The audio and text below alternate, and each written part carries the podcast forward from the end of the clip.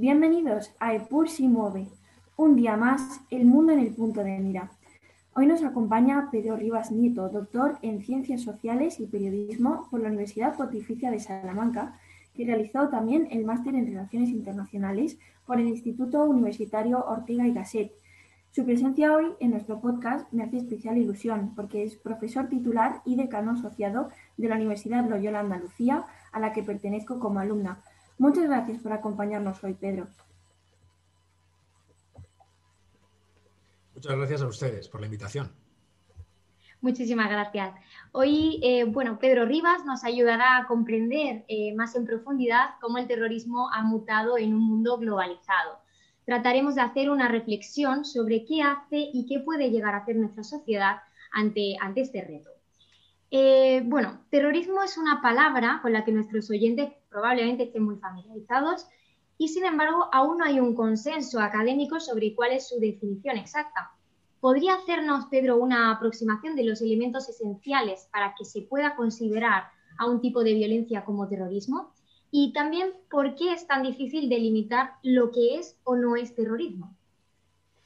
Pues casi empezaré por la segunda parte. Es difícil delimitar el terrorismo porque los estados no se ponen de acuerdo a la hora de hacerlo. Ni los estados, ni los departamentos y agencias que combaten al terrorismo, ni siquiera los expertos en terrorismo que estudian esto en la universidad. Por tanto, lo único en lo que más o menos está de acuerdo es en categorizar el tipo de violencia que se emplea. Piensen ustedes además que desde hace unos treinta y tantos, cuarenta años aproximadamente, hay más de 100 definiciones que tienen validez académica. Por tanto, si tenemos más definiciones, más de 100 definiciones, es que no somos capaces de ponernos de acuerdo en una o en dos o en tres.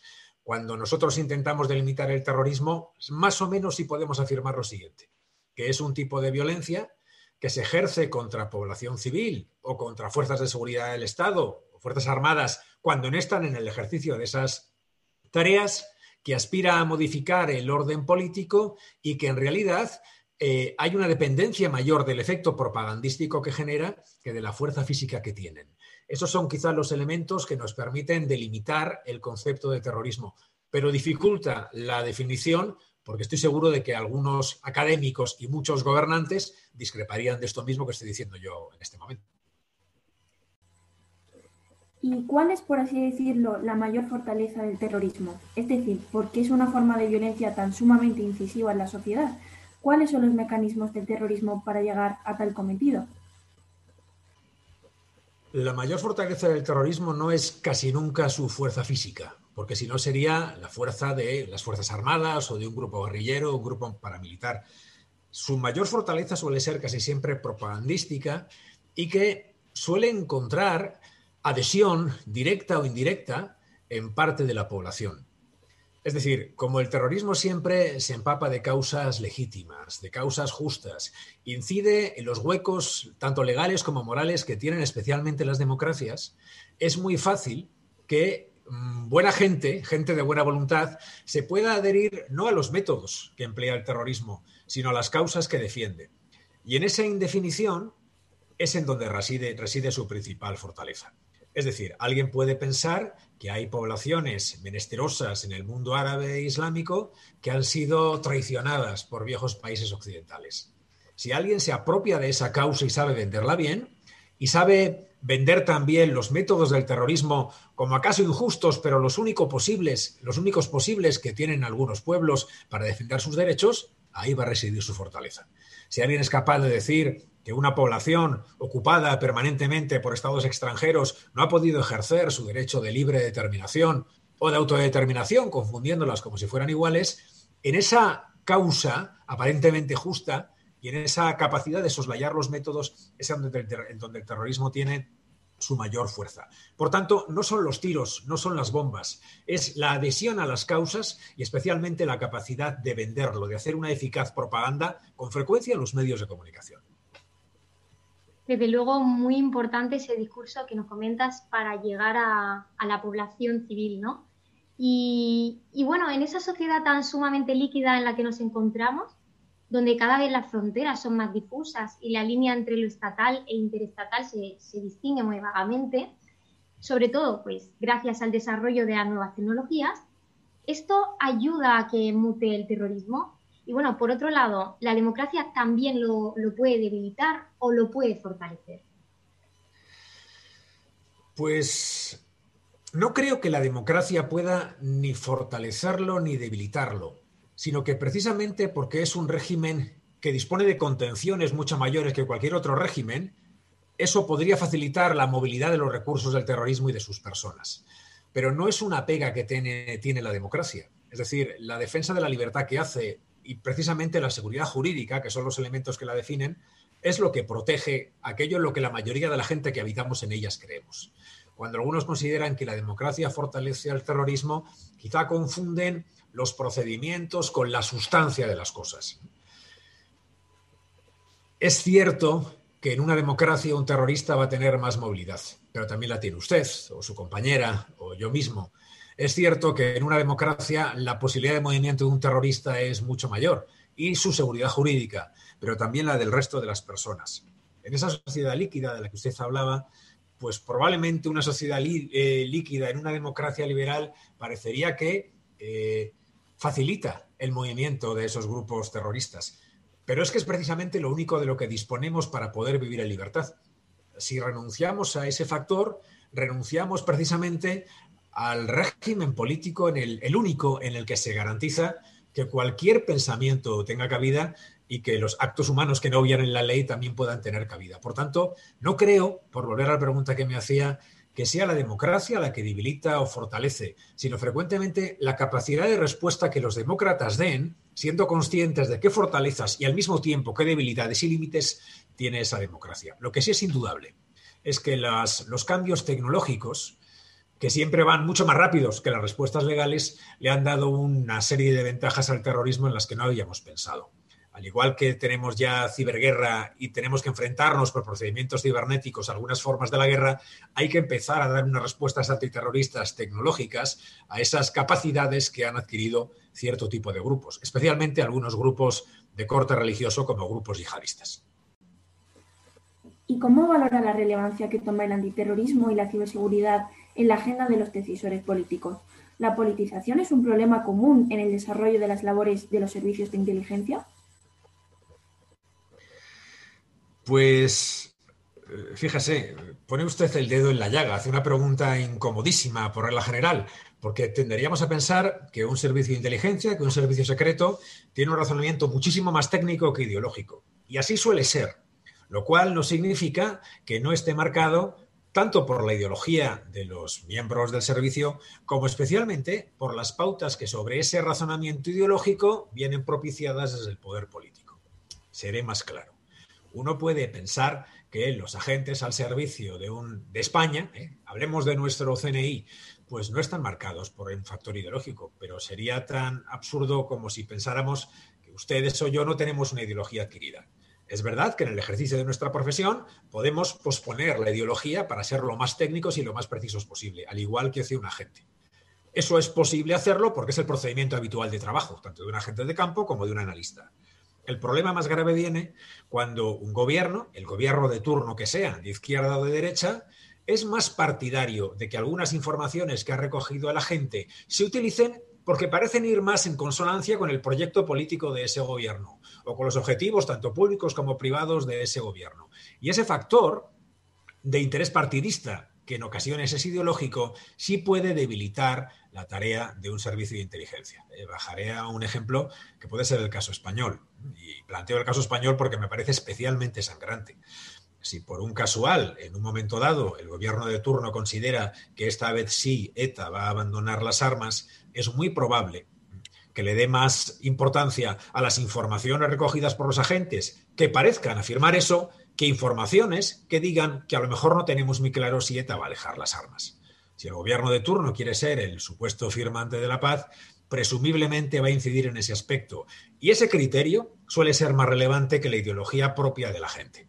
Porque, al igual que ustedes o yo, somos capaces de suspender la ideología, también esos señores en el trabajo de su campo. En democracia, de una forma menor que en un régimen autoritario, también existen esas presiones y afectan especialmente a los servicios de inteligencia.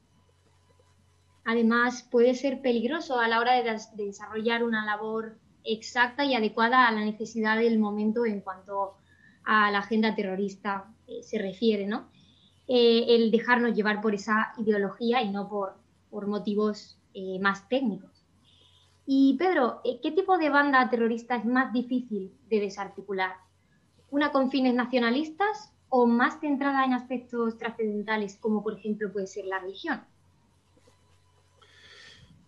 Pues creo que habría que ir más bien a situaciones concretas, a casos específicos. Es muy probable que de las, las bandas nacionalistas y las religiosas sean todas muy difíciles de desarticular. En los grupos de corte revolucionario, probablemente, por la experiencia que tenemos acumulada, e incluso también de aquí, aquí podríamos hacer hasta una reflexión teórica previa, probablemente sea más fácil desarticularlas porque van a contar con menos respaldo, con menos adeptos. Pero puede que una banda nacionalista, que habitualmente va a gozar de cierto respaldo popular en algunas tierras nacionalistas, se pueda desarticular más fácilmente en las fases previas, cuando está menos organizada. No obstante, de las bandas nacionalistas o revolucionarias o religiosas, las más sencillas quizá serían las revolucionarias. Entre nacionalistas y religiosas dependería del caso. En la actualidad, vista la fortaleza adquirida del terrorismo de carácter religioso y el número de adeptos crecientes que tiene, y especialmente el hecho de que, como responden supuestamente a un ideal religioso y al cumplimiento en la tierra de la voluntad de Dios, por tanto es indudable la legitimidad de la causa que defienden, dirían ellos, estas bandas sería más complicado penetrarlas y más difícil desarticularlas. Pero insisto, habría que bajar a cada caso específico, porque el mundo del terrorismo, a pesar de la teoría general, está marcado por la especificidad, por el momento histórico, por el, número de miembros de una banda, por el perfil de los miembros de esa banda. Dependerá muy mucho de la situación concreta en la que haya que desenvolverse. Y en un ámbito un poco más específico, ¿hay un perfil psicológico definido del terrorista? Pues no lo hay o eso es lo que en general se suele pensar. Por regla general, en los servicios de inteligencia querría o se querría que existiese un perfil psicológico porque eso facilitaría la tarea. La tarea de anticipación, de prevención, de persecución, de seguimiento. Pero en la actualidad no podemos pensar que existe un perfil definido si hay una serie de elementos o de características de comportamiento que suelen darse en algunos terroristas, o si hay una serie de factores que facilitan la radicalización y después la movilización, es decir, la integración en una banda terrorista. Pero no hay un perfil concreto. Si hubiera un perfil concreto, sería muchísimo más fácil ponerle coto a estos señores, o sería más fácil el, anticiparse a las fases eh, que van a seguir que van a sacar adelante estos señores pero lo cierto es que no existe. Ellos a veces da la sensación de que nos dejan en una situación de debilidad. Más que de debilidad es de situación de la realidad. No sé si con esto he logrado responderle o más bien al contrario, ¿eh? incomodarla de alguna forma. Claro, no, desde luego el, el, problema principal es ese, que es un fenómeno que se desarrolla en sociedades muy diversas y entre seres humanos muy diversos, lo cual hace que cada individuo también tenga sus propias particularidades a la hora de, de poder convertirse en un potencial terrorista, con lo cual es muy difícil, como usted decía, pues matizar ¿no? ese punto. Em, y ahora yendo a un caso muy concreto en España, en los juicios por los atentados de Barcelona y Cambrils hemos visto que los perpetradores de esa violencia desmedida no eran precisamente el modelo de un buen musulmán. Bebían alcohol, no asistían a la mezquita, ¿Qué opinión le merece, teniendo en cuenta esa premisa, que muchas veces se ponga en el foco del problema de la radicalización la adhesión a ciertas religiones, en este caso el Islam? Bueno, los señores de Barcelona y Cambrils no eran tan distintos de los que se adhieren a otros grupos terroristas. Nosotros solemos pensar que para formar parte de un grupo yihadista hay que ser un férreo musulmán, hay que ser muy rígido de costumbres, tener incluso aspecto, ¿verdad?, de yihadista porque hay una conexión muy coherente, diríamos, entre todos esos elementos. Pero no es verdad, por dos motivos. Uno, que en ocasiones parte de los miembros que se adhieren a esas bandas son gente de nuevo cuño, es decir, los desviados, permítame usted esta expresión, que beben, fuman, duermen con señoras y por tanto nosotros vamos a intentarlo redimir se van por una senda incorrecta, los llevamos a la verdadera senda del Islam y ahora mismo van a purgar todos esos pecados formando parte de ese grupo. Y dos, si alguien en Occidente tiene una pinta muy clara de yihadista, es muy fácil perseguirlo. Por tanto, qué mejor que parecer una persona completamente desviada de lo que habitualmente pensamos en que consiste un musulmán. O un buen musulmán, tal y como dicen estos grupos terroristas. Al margen de esto, sí que es cierto que habría gente que dice, bueno, pues si estos señores tienen estos perfiles, no nos obsesionemos tanto con el Islam. No, no creo yo que en general los servicios que persiguen a los grupos terroristas son tan prejuiciosos con las religiones. Al margen de esto, yo sí que creo que de vez en cuando habría que darse una vuelta por las medersas, por las mezquitas, por ver qué ocurre.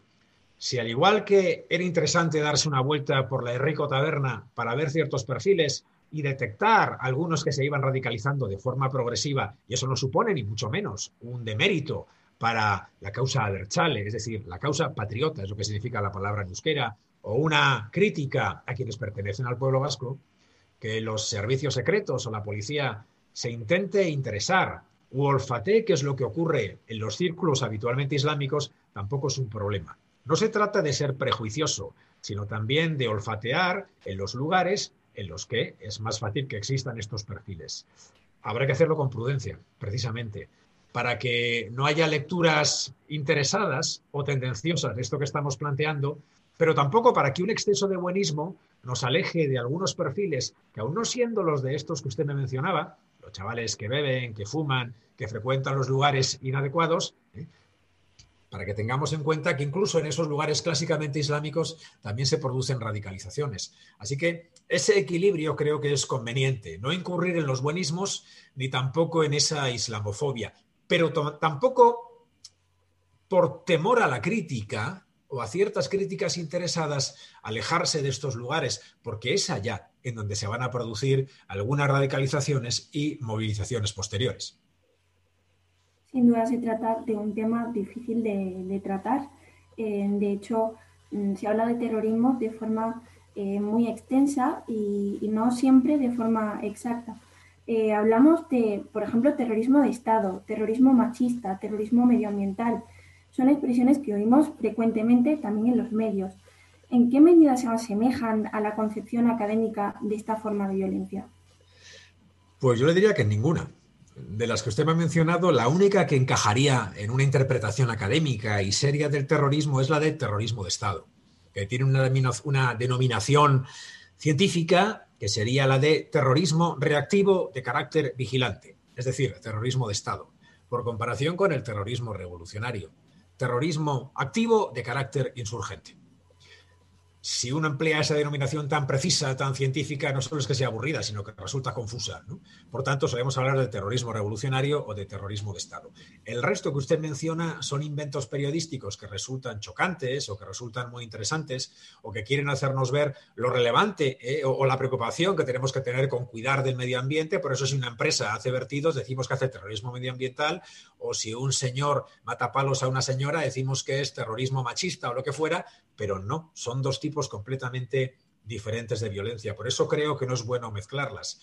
Pero creo que cada vez más se va a seguir haciendo y eso va a generar confusiones de mucho calado. No obstante, el concepto de terrorismo de Estado sí que forma parte de las formas de proceder que el terrorismo ha tenido en la historia.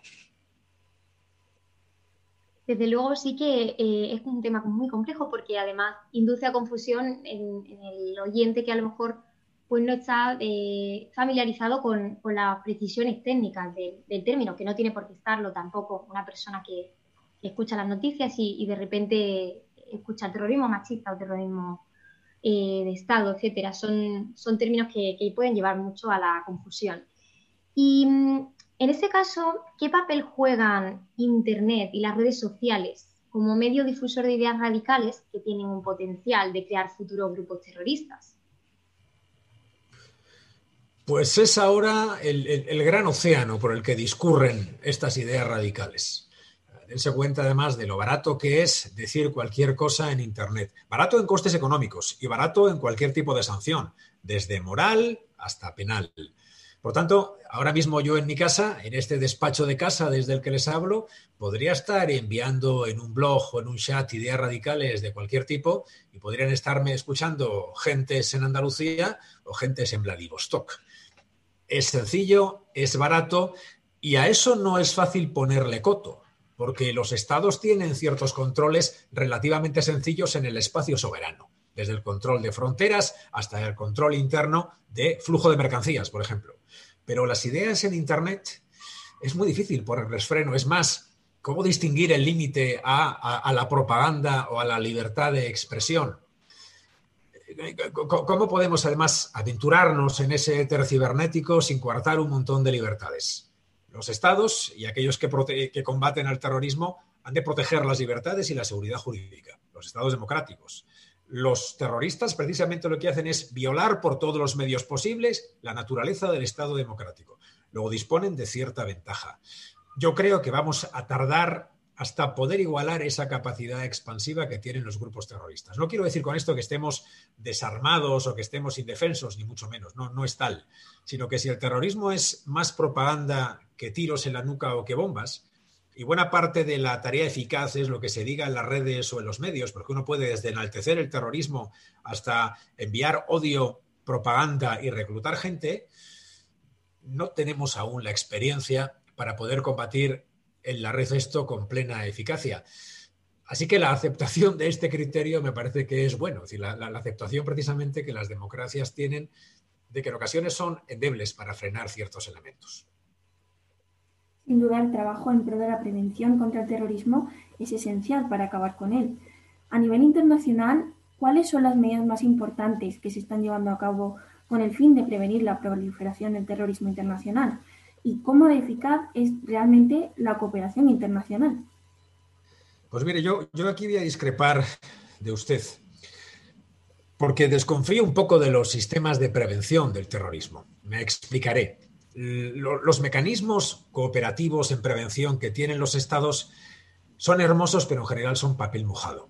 Como no tenemos un perfil específico del terrorista, como no sabemos muy bien cuáles son, cuál es su carácter psicológico, no disponemos de muchos elementos reales para prevenirlo. No podemos pelear en todos los frentes para frenar la propaganda incisiva, para intentar velar por la libertad de expresión, para que cualquier religión pueda decir lo que crea conveniente, para que cualquier ideario político encuentre acomodo en las redes. Los mecanismos que tenemos de prevención son poco inoperantes. Es decir, son útiles para que los estados, si acaso, afiancen su relación, pero no para que podamos evitar que alguien se radicalice o podamos dificultar la, eh, o, podamos dificultar la movilización en un grupo terrorista. Eso requeriría el recorte de ciertas libertades por las que no estamos dispuestos a pasar y, permítame la opinión, yo creo que no debemos pasar esa cuestión. Por tanto, como síntesis, toda la cooperación en materia de prevención resulta ineficaz. El mismo plan español de prevención de la radicalización es muy hermoso, pero no funciona demasiado. Incluso lo que tenemos en las cárceles. ¿eh? A veces algunos programas que existen para algunos presos que están en la cárcel, sabiendo que van a cumplir la condena y van a acabarlo en breve, puedan salir eh, desradicalizados a la calle, no funcionan.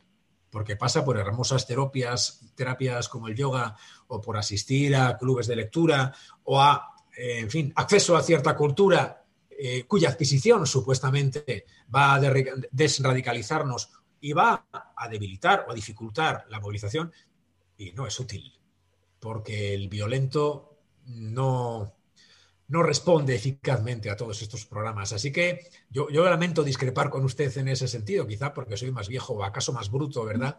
Pero desconfío muy mucho de esos elementos desde luego muy curioso y muy importante, como siempre, ese dilema entre libertad y seguridad, el cual yo también opino que, debe primar la libertad. Y hablábamos antes de, justo decía usted, el tema de las cárceles, ¿no? Y es que el terrorismo es uno de los delitos que causa más estima social, dadas las enormes consecuencias negativas que generan en el entorno en el que se produce.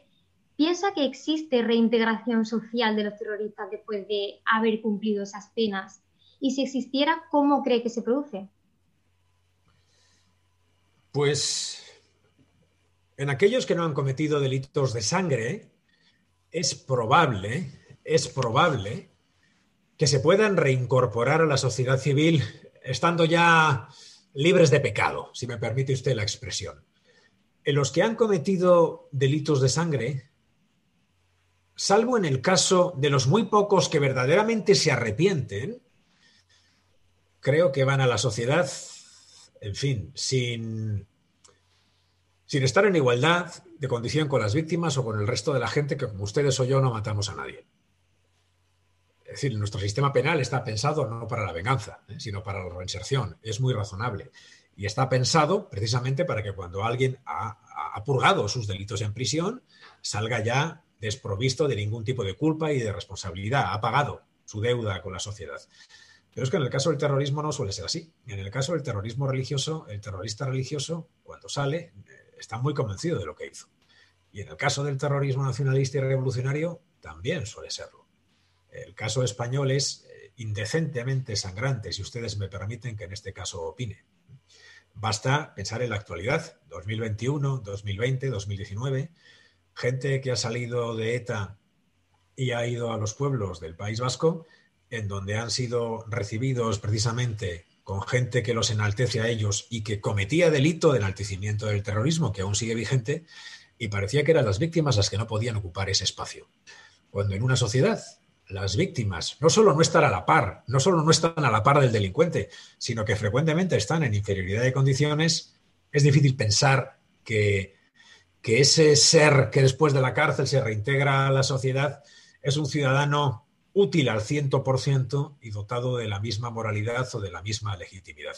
No quiero decir que sea imposible, sino que la experiencia nos suele decir que en ciertas ocasiones es difícil. Y el caso de España, por ejemplo, con el terrorismo de ETA, creo que es clarísimo al respecto. Y dolorosamente claro al respecto, si ustedes me permiten esta opinión personal.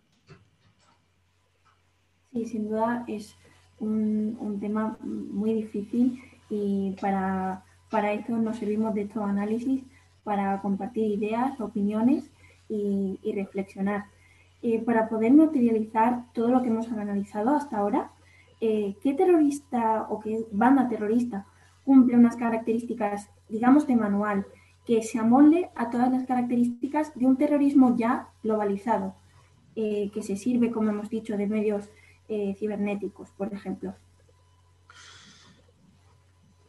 Pues en la actualidad, eh, teniendo en cuenta que no hay bandas de manual, porque en realidad si el terrorismo es algo que está cambiando en virtud de cómo va cambiando la sociedad, eso no, se puede universalizar. Había que tener en cuenta en un tiempo concreto, en una zona concreta, qué banda cumple esas características. Pero teniendo en cuenta los factores que usted me pregunta, yo creo que en la actualidad al-Qaeda, que parece que suena poco pero sigue activa, es una de estas bandas de manual. Boko Haram es una de estas bandas de manual. Hamas es una de estas bandas de manual. Algunos dirían, bueno, sí, pero Hamas además tiene toda una estructura política, eh, efectivamente, incluso va más allá, ¿verdad? Pero tiene unas brigadas al-Qassam que son un grupo terrorista de manual, al igual que algunos grupos de Hezbollah. los, grandes grupos que nos suenan de las noticias suelen cumplir el grueso de ellos este tipo de características. Y en la actualidad, como el terrorismo más potente es el terrorismo yihadista, no quiero decir que no haya otros, sino que ese es el más activo en esta cuarta oleada del terrorismo que estamos viviendo, yo creo que esos nombres que, les he mencionado son grupos de manual. Pero hay otros que han desaparecido y que lo eran en su momento. Es decir, ETA era un grupo de manual o el IRA en, Irlanda era de manual también, porque cumplían todas las características, incluso los elementos propagandísticos y políticos, casi de una forma más eficaz y con más fiabilidad que en estos casos que les estoy planteando ahora. Bueno, pues desde luego un tema eh, muy interesante, muy profundo, con muchísimas digamos, precisiones que, todavía nos quedan por conocer y, en evolución constante, que eso es lo que tiene este mundo globalizado, que, que no nos permite definir claramente cuáles son esos peligros a los que nos enfrentamos y cómo se van a desarrollar los actos terroristas de aquí a un futuro cercano. Muchísimas gracias, Pedro, por habernos acompañado hoy. Pues muchísimas gracias a ustedes, Pilar, Julia, por haberme invitado a este programa. Ha sido un placer. Muchas gracias. Igualmente, muchas gracias por acompañarnos en este análisis de este fenómeno, aún con muchas características que desentrañar y que nos hacen reflexionar sobre los límites de lo tolerable e intolerable en nuestro Estado de Derecho. Nos vemos la próxima semana aquí, siempre en EPUR si mueve.